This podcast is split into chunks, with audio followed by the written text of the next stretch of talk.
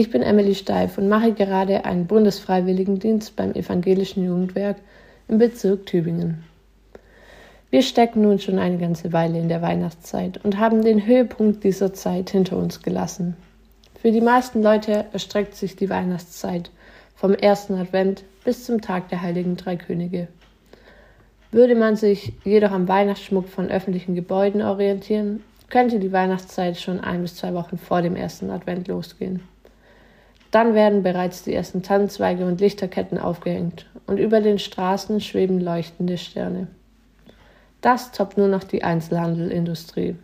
Würde es nach ihnen gehen, würde die Weihnachtszeit schon ab Ende September beginnen, wenn die ersten Schokonikoläuse in die Kaufregale wandern. Bei mir persönlich beginnt die Weihnachtszeit ab dem ersten Advent.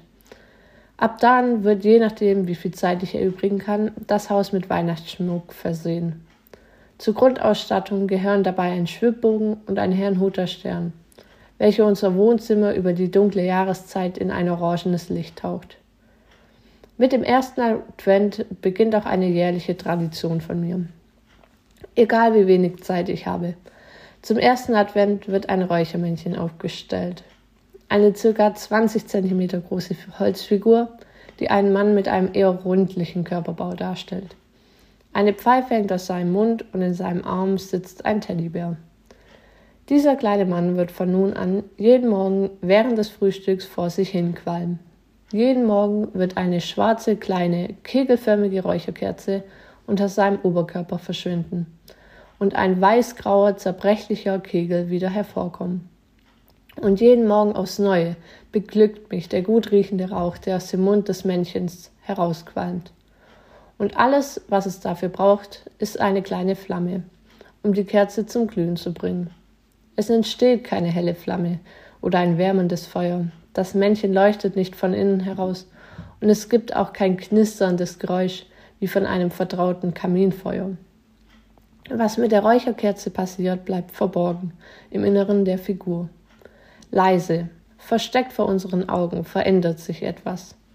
Wer genau hinsieht, sieht die Rauchfäden, die vom Männchen emporsteigen. Und der Duft erfüllt den ganzen Raum. Doch sehen können wir es nur, wenn wir einen Einblick in das Innere des Männchen erhalten. Und wie war das mit der Geburt am heiligen Abend? Unscheinbar nachts wird ein Kind hineingeboren in eine Futterkrippe aus Holz. Klein und zart versinkt es in seinem Bett aus Stroh. Im Mutterleib ist es verborgen vor der Welt herangewachsen. Und nun liegt das zerbrechliche Jesuskind in einem dreckigen Stall, unauffällig ein Stück entfernt vom Trubel der Stadt, beinahe unentdeckt. Doch die gute Nachricht, wer in dieser Nacht zu uns auf die Erde gekommen ist, durchströmt das Land wie ein Duft, der durch den Raum strömt. Wer den Zeichen folgt, darf die gute Nachricht sehen, darf staunen vor dem Wunder, was in dieser Nacht so leise geschehen ist. Und wir, wir können Jahr für Jahr eine Räucherkerze anzünden, Plätzchen backen oder Lichterketten aufhängen. Doch die Geburt können wir nicht nochmal abspielen lassen.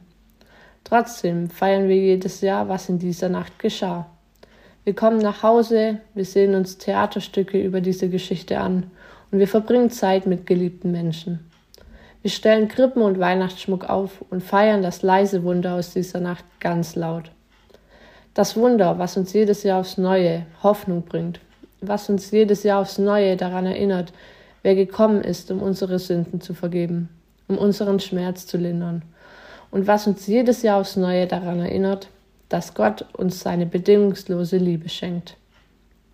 Ich wünsche Ihnen und Ihren Familien eine gesegnete restliche Weihnachtszeit. Nehmen Sie die Hoffnung, Freude und Liebe aus dieser Zeit hinein in das nächste Jahr und schöpfen Sie Kraft aus den leisen Wundern, die in Ihrem Alltag geschehen.